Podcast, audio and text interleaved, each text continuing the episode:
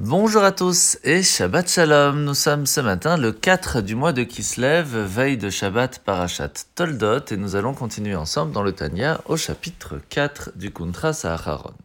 L'Admorazaken va continuer de nous expliquer que lorsque l'on fait une bonne action, une mitzvah, un commandement divin, cela va au-delà de toute espérance. Tout simplement parce que l'étude de la Torah, par exemple, permet à ce qu'une personne s'attache à Hachem et plus que cela, lorsque la personne va prier, lorsqu'elle va y mettre son cœur, elle va vraiment ressentir un attachement à Dieu. Sauf que cet attachement reste quand même d'une certaine façon superficielle, parce que son corps n'aura pas tellement agi et il n'aura pas réussi à transformer quelque chose, mais seulement son esprit. Et c'est pour cela que lorsque la question se pose, pourquoi est-ce que Dieu a créé un monde qui est matériel. Pourquoi cela ne lui a-t-il pas suffi d'avoir un monde qui est totalement empli de lumière et de spiritualité?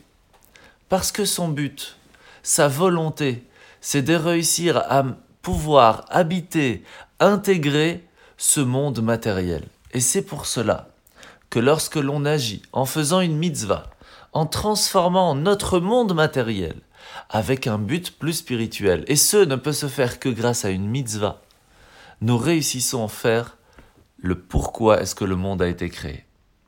Et c'est pour cela que l'on comprend bien mieux là, ce qui se passe dans la paracha de la semaine.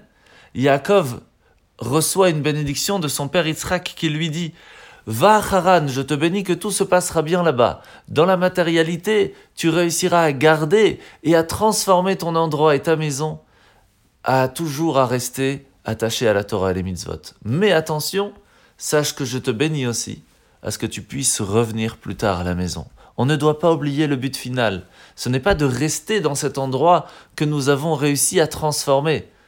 Le but, c'est de ramener en fin de compte tout le monde à ce que Mashiach nous amène tous ensemble en Israël. La mitzvah de ce matin, c'est mitzvah positive numéro 127.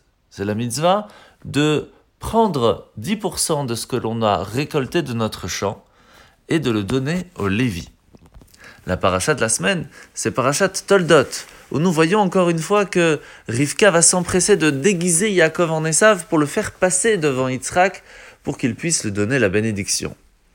Pourquoi avoir besoin, premièrement, de axer la bénédiction qu'il va donner à Yaakov à la prospérité matérielle? Deuxièmement, à être obligé de déguiser Yaakov en Esav pour pouvoir la recevoir. Il faut savoir que de façon générale, on se doit tous et toutes, d'une certaine façon, de travailler, de pouvoir être dans le monde matériel pour pouvoir agir et inversement recevoir des bénédictions, que ce soit du côté matériel, financier, santé, etc. Ce qu'il ne faut pas oublier, c'est que ceci n'est qu'une façade. Ce ne doit pas être notre but final. Notre véritable objectif doit être d'ordre spirituel. On doit manger pour avoir la force d'accomplir de bonnes actions. On se doit d'étudier pour pouvoir observer les commandements divins. On se doit de garder tous les moyens financiers que nous avons réussir pour accomplir encore plus ce que Dieu attend de nous. Ce qui nous amène à des fois nous voir avec des habits de Esav. Notre façon de nous comporter pourrait ressembler à tellement d'autres personnes, mais pourtant à l'intérieur de nous, nous sommes toujours Yaakov. Et c'est ainsi que nous pouvons recevoir la bénédiction.